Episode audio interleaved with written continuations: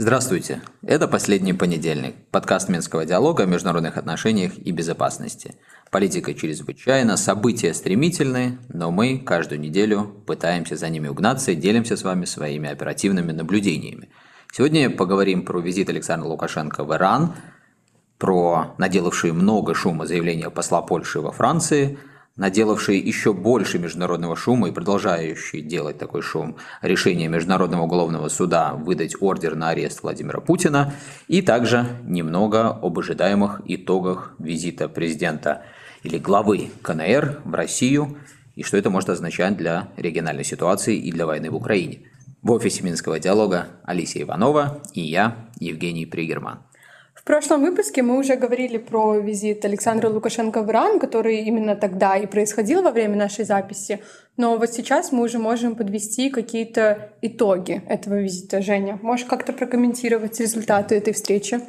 Ну, когда несколько визитов проходят одним, один за одним, неизбежно происходит какое-то сравнение между ними, какой-то визит остается в тени другого, и понятно, что после государственного визита в КНР со всеми теми многочисленными встречами и большими цифрами, которые в рамках визита были заявлены, я имею в виду цифрами, на которые достигнуты договоренности в разных сферах сотрудничества. Конечно, визит в Иран, он несколько, ну не то чтобы меркнет, но выглядит, что ли, менее впечатляющим, в общем-то. И если мы говорим о статусе визита, он был официальный, то есть чуть-чуть по статусу ниже, чем э, визит в КНР.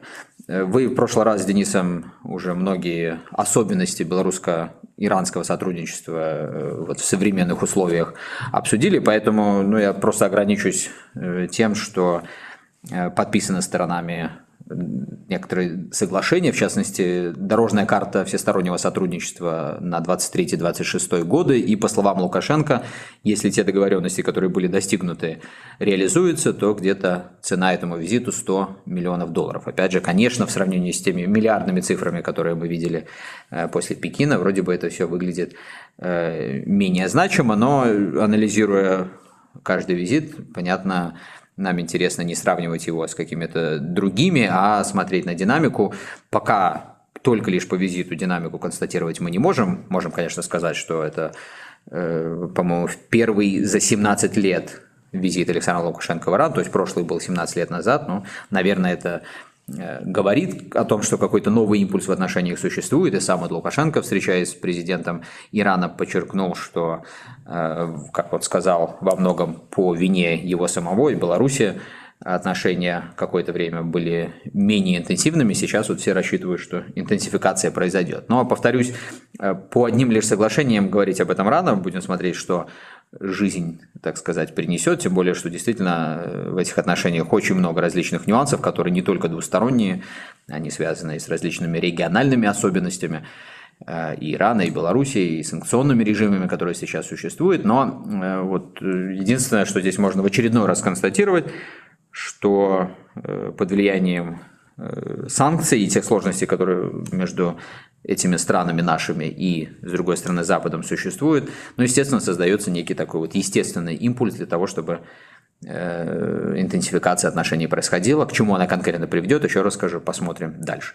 Ну вот, кстати, о санкциях. У нас поступил э, вопрос от испанской журналистки, если я не ошибаюсь, о том, э, можно ли рассматривать визит Лукашенко в Иран как такую политическую демонстрацию Западу, что санкции белорусскую экономику э, не сломают, и у нас еще как бы есть поле для маневра и другие партнеры, с которыми можно выстраивать экономические отношения. Вот, Женя, как ты на такой вопрос ответишь? Любимое, конечно, занятие и дипломатов, и многих комментаторов пытаться выяснить, кто кому какие сигналы э, посылает своими действиями. Э, я думаю, что в первую очередь любые действия направлены на то, чтобы э, искать какие-то прагматичные и конкретные результаты. Вот, если Беларусь не имеет возможности активно развивать отношения со странами Запада после 2020 года и особенно после э, всех тех ограничительных мер, которые введены э, с февраля 2022 года, но то э, я так полагаю, что, наверное, руководство Беларуси в первую очередь не сигналы кому-то какие-то посылает, а пытается в этой ситуации найти возможности где-то компенсировать потери, ну или, попросту говоря, выжить. В этом отношении мне всегда нравятся эти э, рассуждения, мы не раз уже к ним обращались, там, скажем, оценки, что кто-то на заборе сидит, вот, э, которые часто э, от западных политиков или даже комментаторов можно услышать. А здесь вот, значит, что едя в целый Иран или в целый Китай, Лукашенко пытается посылать сигнал неизвестно куда, там, в Мадрид, если это от испанской журналистки пришло, или еще куда-то.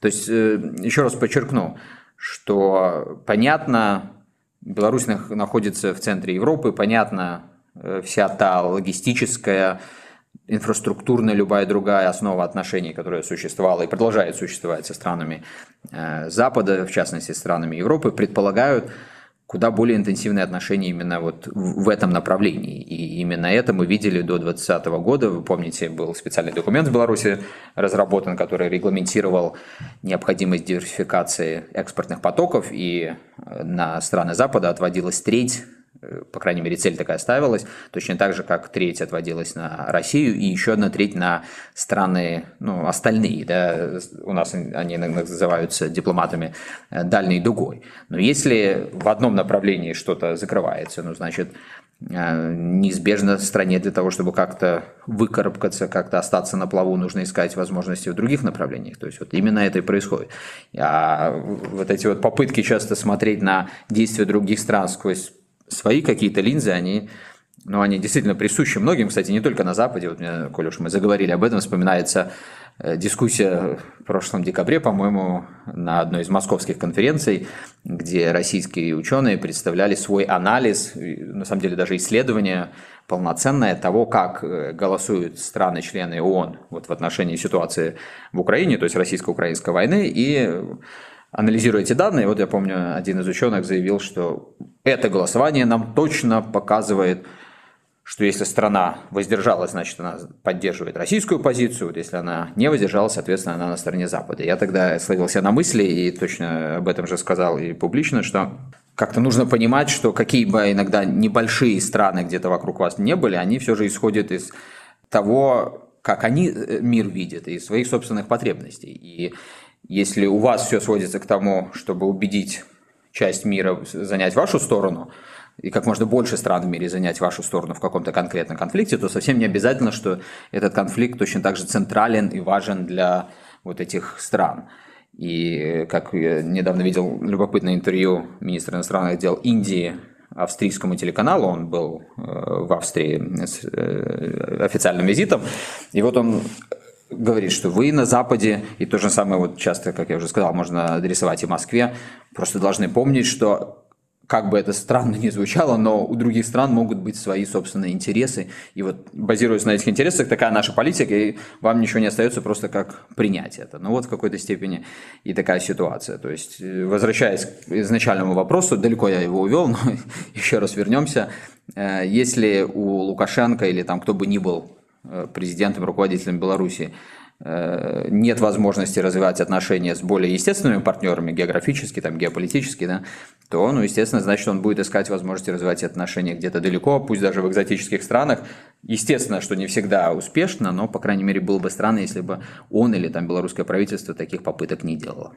А через какую тогда призму рассматривать недавнее заявление посла Польши во Франции, которое всех, мягко говоря, потрясло? Я процитирую. Он сказал, что если Украина не сможет э, защитить свою независимость сегодня, то нам, ну, он имел в виду страны Запада, Восточной Европы, придется вступить в этот конфликт. То есть он, по сути, сказал, что в случае, если Украина не сможет выиграть войну, то Польша как бы готова в нее вступить и воевать на стороне Украины.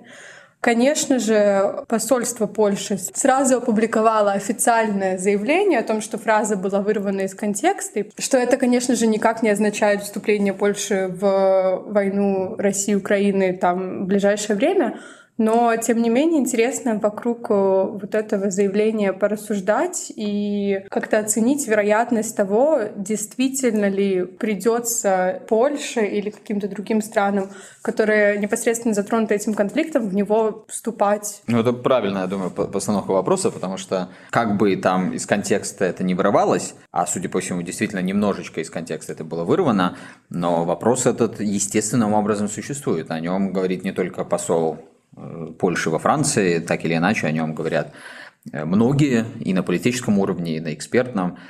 Ну, потому что если происходит вот это разрастание прокси-войны, мы об этом, кстати, тоже писали и в последних выпусках «Точек наду», и в некоторых наших других аналитических публикациях. Если происходит разрастание прокси-войны, оно происходит совершенно очевидно. Если все больше страны Запада вкладываются в эту прокси-войну и материально, и военными поставками, и политически, санкционными ограничениями и так далее и тому подобное, ну то надо просто признать, что рано или поздно встает вопрос – или же находятся какие-то способы деэскалировать ситуацию и перейти к дипломатическим э, разрешениям, там, переговорам, ну, то есть вот искать какой-то дипломатический путь, либо же по логике эскалации, значит, вот как и сказал э, польский дипломат, но должны рассматриваться варианты какого-то более активного участия стран Запада. Более активное участие, оно на самом деле уже где-то далеко не витает у нас за горизонтом, потому что вот, скажем, вот это сейчас настоятельная просьба Украины по поводу боевой авиации, которая уже где-то середины января вынесена во главу угла всех просим Киева к э, западным партнерам, но она так или иначе подразумевает, по крайней мере об этом говорят сами представители западных государств, западные военные, она подразумевает уже непосредственное участие западных военных, западных летчиков, западных инженеров в том, чтобы обеспечить вот функционирование этой авиации, ну, по крайней мере, на каком-то изначальном периоде, пока полностью э, и инфраструктурно, и с точки зрения личного состава не будут э, готовы к эксплуатации этой западной техники, западной э, авиационной техники э, в Украине. И поэтому ну, это реалистичный такой достаточно вопрос, как бы он не шокировал никого. И мне кажется, для того, чтобы дискуссия о будущем вообще и войны будущей системе европейской безопасности, ну или система это пока слишком, наверное, такое громкое слово, нам бы о каких-то принципах для начала начать э, разговор. Так вот, эта будущая дискуссия, она неизбежно должна включать в себя понимание того, о чем сказал посол Польши. Насколько он сам делал вот какие-то, знаешь, утвердительные такие акценты, сложно сказать. Я действительно не удивлюсь, если это очередная такая э, ситуация, когда журналисты на ровном месте э, делают сенсацию, потом все о ней говорят. Я вот уже перед началом э, записи нашего подкаста вспоминал несколько таких смешных случаев из нашей практики. Могу так для немножко разбавки серьезных и опасных тем, которые мы обсуждаем, напомнить. Мне что-то вспоминается, как эм, в каком 2000 2018 или 2019 году сюда приезжал Болтон, который был на тот момент э, советником по национальной безопасности э, в США. И я как раз помню, где-то был не в Минске, но читаю новостную ленту и смотрю, раз, разрастается какой-то, ну, прям э, сюжет такой сенсационный. Значит, журналисты, особенно одного издания, не будем его называть, активно один за другим печатают там какие-то материалы, проводят онлайн-дискуссии, значит, это все везде гудит, что Александр Лукашенко нарушил вообще э, и свою практику, и дипломатические протоколы, лично поехал встречать Болтона в аэропорт. И уже вот вокруг этого начинаются всякие э, теории конспирологические. Я смотрю там российские СМИ, в том числе уже даже не самые такие телеграммные, а все ближе к официальным, начинают тоже уже вокруг этой темы возмущаться, все такие свои известные нарративы развивать о том, что Беларусь уходит на Запад. И я, как бы немножко зная, как функционируют вот эти в том числе протокольные вещи, ну, как бы не верю своим глазам, что такое могло произойти, пытаюсь выяснить вообще, так ли это, откуда это все пошло. Ну и оказывается, естественно, что просто э, журналист, который брал интервью Болтона по итогам его визита, не, неправильно в нескольких местах перевел то, что сказал Болтон, и на ровном месте вот, значит, все наше политологическое практическое сообщество, страшно его таким назвать, э, вот занято тем, что это все обсуждает. Так что э, я опять же, не уверен, что и в этой ситуации с польским послом не произошло чего-то похожего, но тем не менее, как я сказал в самом начале, я думаю, что на самом деле всем было бы полезно задаться этим вопросом. И в этом смысле я даже думаю, что хорошо, что польский посол вот нечто такое сказал, потому что это должно нас подтолкнуть к более какой-то осознанной дискуссии. Ну, мне вот почему-то кажется, я тут свой скептицизм немножечко внесу в обсуждение. Мы за кадром с тобой говорили об этом. Во-первых, мне почему-то кажется, что это частично как бы посол так блефует в том плане, что он просто политически подчеркивает, насколько для Польши этот вопрос важен. Он просто вот потом еще говорит, потому что наши главные ценности, основа нашей цивилизации, наша культура будет под угрозой. То есть, ну, как бы это достаточно такое яркое заявление из разряда, что ну если Украина не сможет, то мы на подмоге, да, мы как бы нам придется воевать. Вот. Но объективно странам ведь выгоднее все-таки просто сидеть и как-то переждать эту войну, а не вступать самим. То есть даже если Украина будет объективно проигрывать, я не думаю, что польское население все-таки настолько чувствует угрозу своей цивилизации, что оно отправит собственных граждан воевать. Ну тут, во-первых, понимаешь, категория населения это звучит всегда хорошо и, в общем, демократично, как-то раньше говорили, модно, современно, да, то есть вроде бы ну, нужно отсылаться, но особенно в критические моменты это для того и существуют политические лидеры, чтобы принимать решения. Так что тут я не думаю, что общественное мнение любой страны и в регионе, и за ее пределами будет определяющей, хотя в долгосрочной перспективе да, то есть когда речь заходит о том, что война затягивается, это сказывается на выборах, то, конечно, но когда вот какие-то критические моменты возникают, а он э, не говорит напрямую о возможности там каких-то эскалационных сценариев, но это все понятно, это подразумевается вот э, в таком движении событий то здесь вопрос в том, как э, конкретные политические элиты, там, decision-мейкеры э, видят ситуацию и каким образом они вообще выстроили свое позиционирование по отношению к этому конфликту. И если Польша, и не только она, страны Балтии, некоторые другие страны, ну, действительно позиционируют его как такой цивилизационный конфликт, и вокруг этого выстраивается в том числе вот, э, все то военное железо, как мы его называем, э, все те огромные инвестиции в военную инфраструктуру, которые делает Польша – то иногда процессы приобретают ну, некий такой неконтролируемый, что ли, характер. То есть вот я уже не хочу в сотый раз повторять в рамках наших подкастов всякие теоретические вещи типа дилеммы безопасности, но я лишь повторю, что некоторые вещи, вот как по законам физики в международных отношениях, приобретают ну, такую инерцию, которую с одной стороны, легко понять, и это хорошо, потому что мы можем тогда четко прогнозировать события и уходить от э, чего-то неладного. Но проблема иногда появляется, что, в общем, люди по-разному все-таки интерпретируют эти события и сохраняют веру в то, что можно все держать под контролем. Вот я тоже не раз э, ссылался на свои беседы с военными, как э,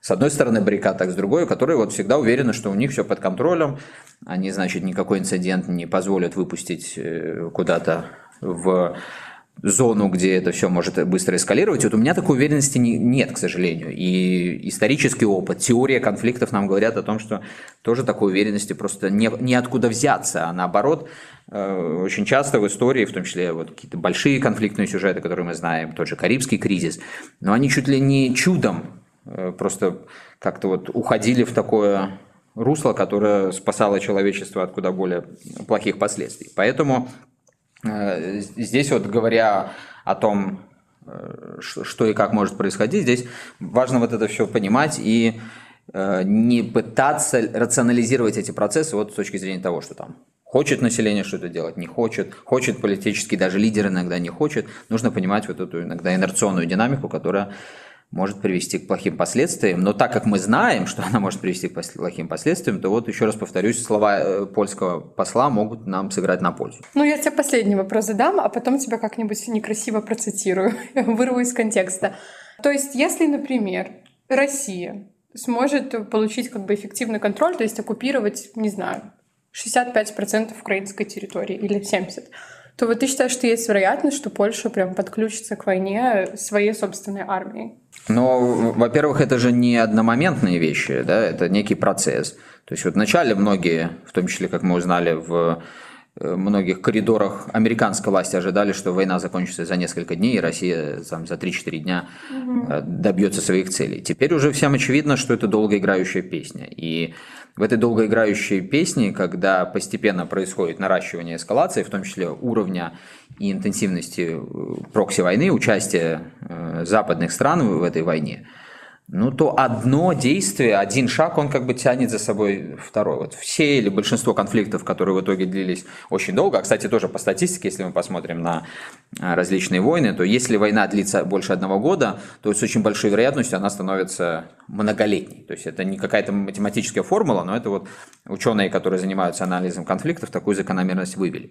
Почему? Потому что изначально всем кажется, что значит, или мы сделаем первый шаг в военном плане, да, и быстро все решим. С другой стороны, кажется, мы там тоже э, сделаем ответный шаг и быстро э, как-то эскалируем свой военный ответ, тоже быстро закончим все. А в итоге, особенно когда происходит интернационализация конфликта, и он становится прокси-конфликтом, то вот все начинает цепляться одно с другое. Там, какой-то конфликт не, не, не возьми, там, вьетнамскую войну, войну можно вспомнить, да, советское участие э, в Афганистане, советскую фактически, как тогда называли, интернациональную кампанию, ну, по большому счету, войну там, э, Корейскую войну. Правда, Корейская война немножко другой сюжет приобрела, но тем не менее. То есть все изначально думали, что очень быстро все закончится. Кстати, Иракская война. Вот буквально на днях же была 20-я годовщина начала иракской кампании в США. Вот ты, Алисия, была еще совсем юна тогда. Я уже в те времена активно интересовался международными отношениями, помню даже многие дискуссии, которые тогда происходили.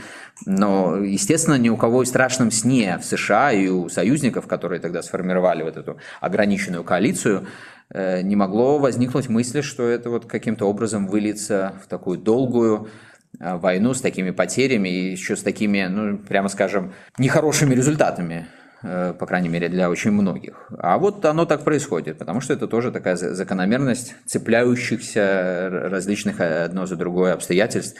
И поэтому Возвращаясь к, нашего, э, к нашему вопросу, точно так же, если вот страны Запада сделали первый, второй, десятый шаги для того, чтобы повысить свое участие в этой прокси-войне, ну то и уже до одиннадцатого там, и двадцатого шага не так далеко, в том числе того шага, который, к сожалению, может Э, повысить участие их э, военных. И понятно, что если бы год назад кто-то предположил, что по состоянию на февраль-март 2023 года уровень участия западных стран будет вот таков, да, уровень поставок будет таков, конечно же, никто не, даже вообразить такого не мог. Это казалось совершенно нереалистичным. Но вот мы здесь и сейчас наблюдаем это собственными глазами. Поэтому и вложившись уже настолько и политически, и военно, и финансово во всю эту историю, ну, уже легко при, представить, каким образом и в том числе военные могут там участвовать. Хотя, конечно, Э, рационально говоря, вот очень многие политики, дипломаты, эксперты ну, не хотели бы такого развития событий, поэтому это дает основание ожидать, что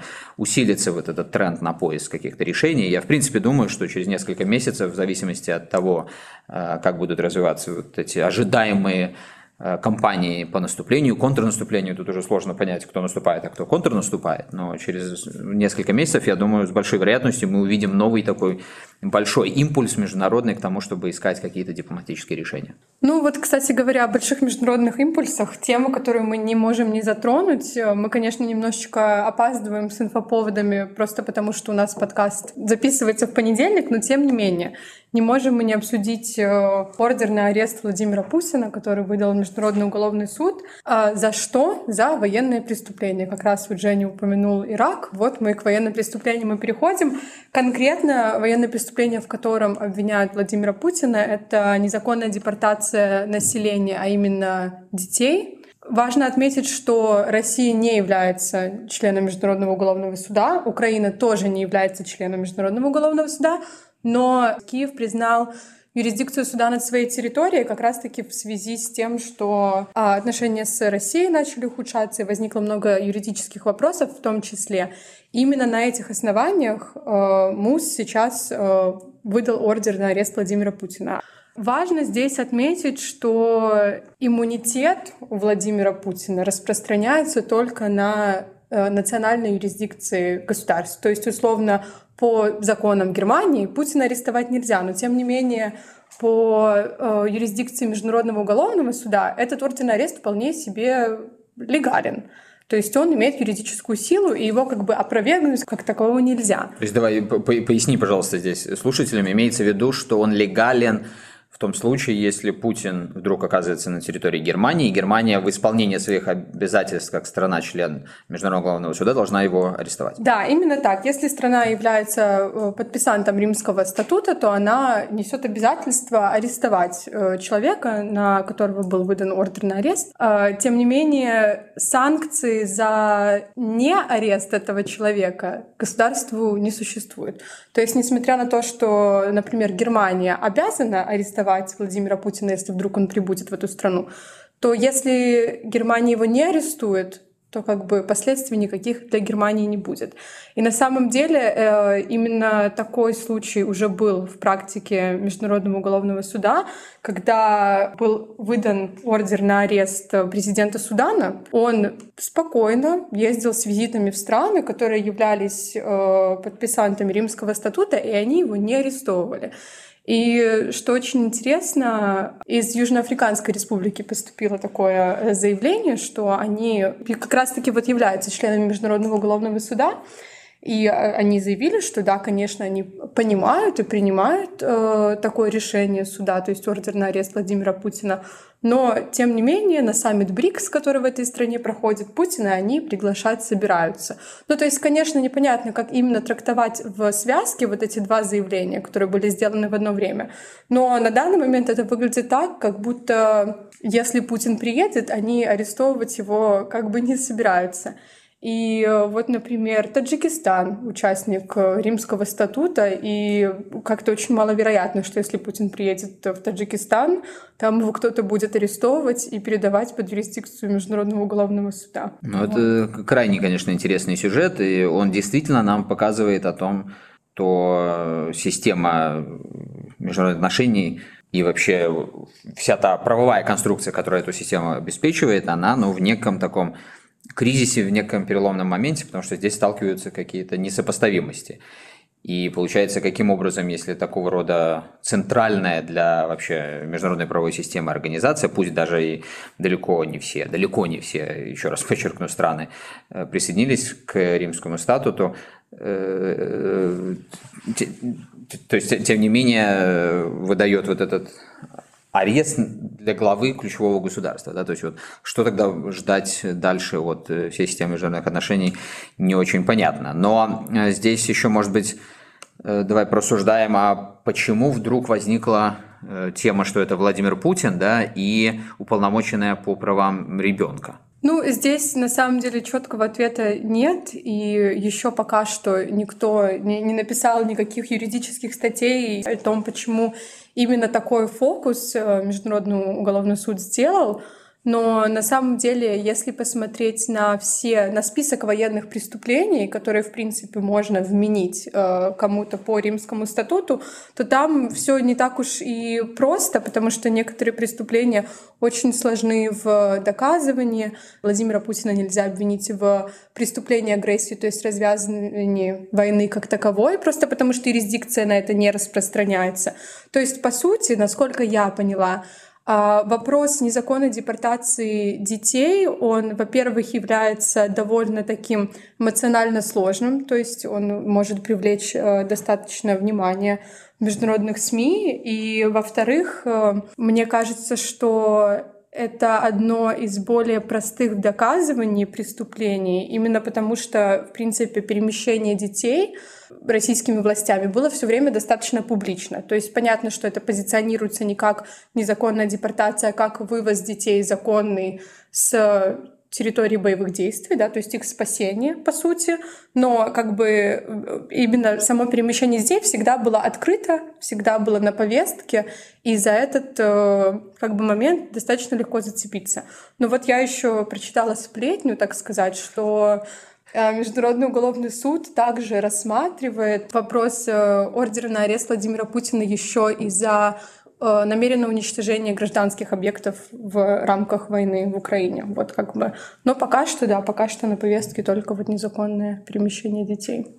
Ну и как мы видим, это, кстати, вот в продолжение э, моего тезиса о том, что происходит какая-то такая э, концептуальная концептуальный критический момент в системе международных отношений, Россия отвечает тем, что возбуждает уголовное дело в отношении прокурора Международного уголовного суда и его судей. Ну, то есть вот перед нами просто в реальности некий такой процесс разлома, различные какие-то ценностные юридические и правовые системы сталкиваются, не очень понятно, как дальше э, здесь быть. Потому что ведь э, в предыдущие даже десятилетия, можно сказать, столетия, мысль интеллектуальная, экспертная, академическая, которая сопровождала развитие международных отношений, но она как бы подводила человечество к тому, что от равноправного отношения государств можем прийти к системе, где за счет международного права создается ну, хотя бы какая-то прослойка а, ну что ли, правил или там международного права, которое сможет регулировать вот эти традиционные анархичные отношения между государствами или джунгли в международных отношениях. Ну и вот получается, что нет. Получается, что э, мы достигли какого-то такого момента, когда все это надламливается. И тут вот, значит, это происходит за сколько? За два дня до визита в Москву Си Цзиньпиня. И э, как ты думаешь, это совпадение или не думаю? Я, честно говоря, думаю, что это, скорее всего, совпадение, потому что я представляю себе прекрасно, какая юридическая волокита происходит в Международном уголовном суде, и они просто, ну вот как, как смогли, так это и опубликовали. Но, тем не менее, уже, между прочим, МИД КНР заявил, что МУСу следует избегать политизации и двойных стандартов своей деятельности международной. Естественно. А как ты процитировала, опять же, до записи еще нашего разговора, э, по-моему, The Guardian, да, угу. там редакция написала, что вот, значит, китайский лидер мог бы и немножко обратить внимание на это событие. Если да. бы он был более принципиальным, но у него уже столько крови на его собственных руках, что ему как бы не важно. Да, и вот возникает вопрос вокруг всего этого дискуссии, где здесь вообще правовое, где эмоциональное, где политическое. Знаешь, Женя, последний момент про где правовое, где эмоциональное, я вот даже перепроверила сейчас на всякий случай, а, был ли кто-то в итоге в Международном уголовном суде обвиненный, был ли вынесен хоть кому-то приговор, и на самом деле тут один только какой-то человек а, из Центральной Африканской Республики, которому прям вынесли приговор и посадили в тюрьму. Остальные либо находятся на свободе, либо были сняты обвинения, либо они умерли своей смертью, пока как бы их никто не арестовывал. Поэтому, ну, перспективы именно юридического какого-то действия, понятное дело, что очень туманны. Но, повторюсь, с другой стороны, это, конечно, усложняет и так сложную международную ситуацию не с точки зрения положения России там, или конкретно Владимира Путина, а с точки зрения вообще возможности прогнозировать, что дальше будет с системой. Потому что, ну вот, э, вроде бы юридически это все имеет ограниченные такие действия, но головной боли будет создавать, безусловно, очень много. Но, кстати, мы с тобой не упомянули, что и Соединенные Штаты ведь не являются членами Международного уголовного суда, так что это тоже нам кое о чем договорит. Да, действительно. Ну, у нас э, не так много времени остается, поэтому я предлагаю все-таки немножечко поговорить о отношениях России и Китая и как-то спрогнозировать, какие могут быть результаты сегодняшнего визита лидера КНР в Москву. Ну, попробуем очень быстро. Мы в следующий раз, наверное, будем иметь больше материала, чтобы оценить этот визит. Его многие рассматривают, конечно же, сквозь призму вот этих 12 пунктов Си Цзиньпиня или Китая, которые были выпущены и почему-то в медиа они стали называться мирным планом, хотя сама Китайская Народная Республика называет это позиционным документом по э, ситуации в Украине. И Си Цзиньпинь и некоторые официальные лица говорили о том, что в Москве будут как раз-таки говорить о мире.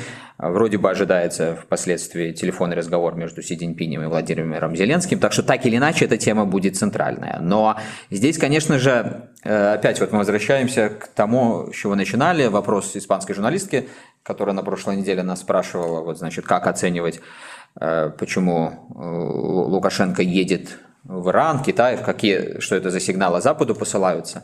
Ну вот закон физики в международных отношениях, он действует и для больших, и для малых. И мне просто странно наблюдать вот эти дискуссии, особенно в, в западных СМИ по поводу Китая, вот в таком вот стиле, как мы только что цитировали, да, что значит там у кого сколько крови, а мог бы совершенно по-другому действовать. А в международных отношениях действует вот эта физика, и поэтому э, можно долго рассуждать о том, насколько там Китай заинтересован или не заинтересован здесь и сейчас, чтобы поставлять там летальное оружие, о чем последний месяц активно говорится. Но совершенно очевидно, что если все будет двигаться в международной системе так, как двигается в последний год-полтора, а это двигается в сторону все большего сжатия Китая со стороны ну, в первую очередь Соединенных Штатов, но то как мы вообще можем себе представлять поведение Китая? Ну, естественно, что он тоже будет действовать, исходя из того пространства, которое у него есть, для того, чтобы защищать свои собственные интересы. Нравятся нам эти интересы, не нравятся. И поэтому совершенно естественно, что чем больше будет давление э, на Китай через вот все те ограничительные меры, которые сегодня вводятся, ну, тем больше будет создаваться предпосылок для того, чтобы Китай с Россией сближались. И если встанет вопрос о том, что Россия будет находиться в каком-то критическом моменте, и только Китай сможет ну, сделать так, чтобы Россия полностью не была разгромлена, будем использовать такие слова, хотя я на самом деле ну, такой перспективы-то не вижу, но теоретически рассуждая, да, гипотетически, но то я думаю совершенно очевидно, как Китай себя поведет. Поэтому, э, вот говоря об этом визите, я думаю, нам всем очередной раз важно задуматься именно вот о вот этом большом сюжете. То есть можем ли мы найти какие-то возможности для того, чтобы эскалацию и по линии США-Китай снизить, и для того, чтобы она не перетекала и не усиливала все больше кризисы, которые и так уже существуют, в том числе вот эту войну, которая ведется в Украине. Так что это сюжет с нами надолго, и он будет касаться очень многих событий. Вот, скажем, э, с любопытством будем наблюдать за саммитом НАТО э, в Вильнюсе этим летом, который тоже будет уж точно не только о России, а и Китае. Но и уже будет понятно нам на более долгосрочную перспективу, куда это все идет. Ну а куда идет Краткосрочные перспективы мы с вами, дорогие друзья, увидим уже на этой неделе. Оставайтесь с нами в том числе, как мы говорим, в эпистолярном жанре. У нас э, на сайте новый небольшой комментарий, подводящий итоги уже, казалось бы, давнего, но все же актуального визита Александра Лукашенко в Пекин. Ну и будем стараться на этой неделе порадовать новыми материалами. Услышимся.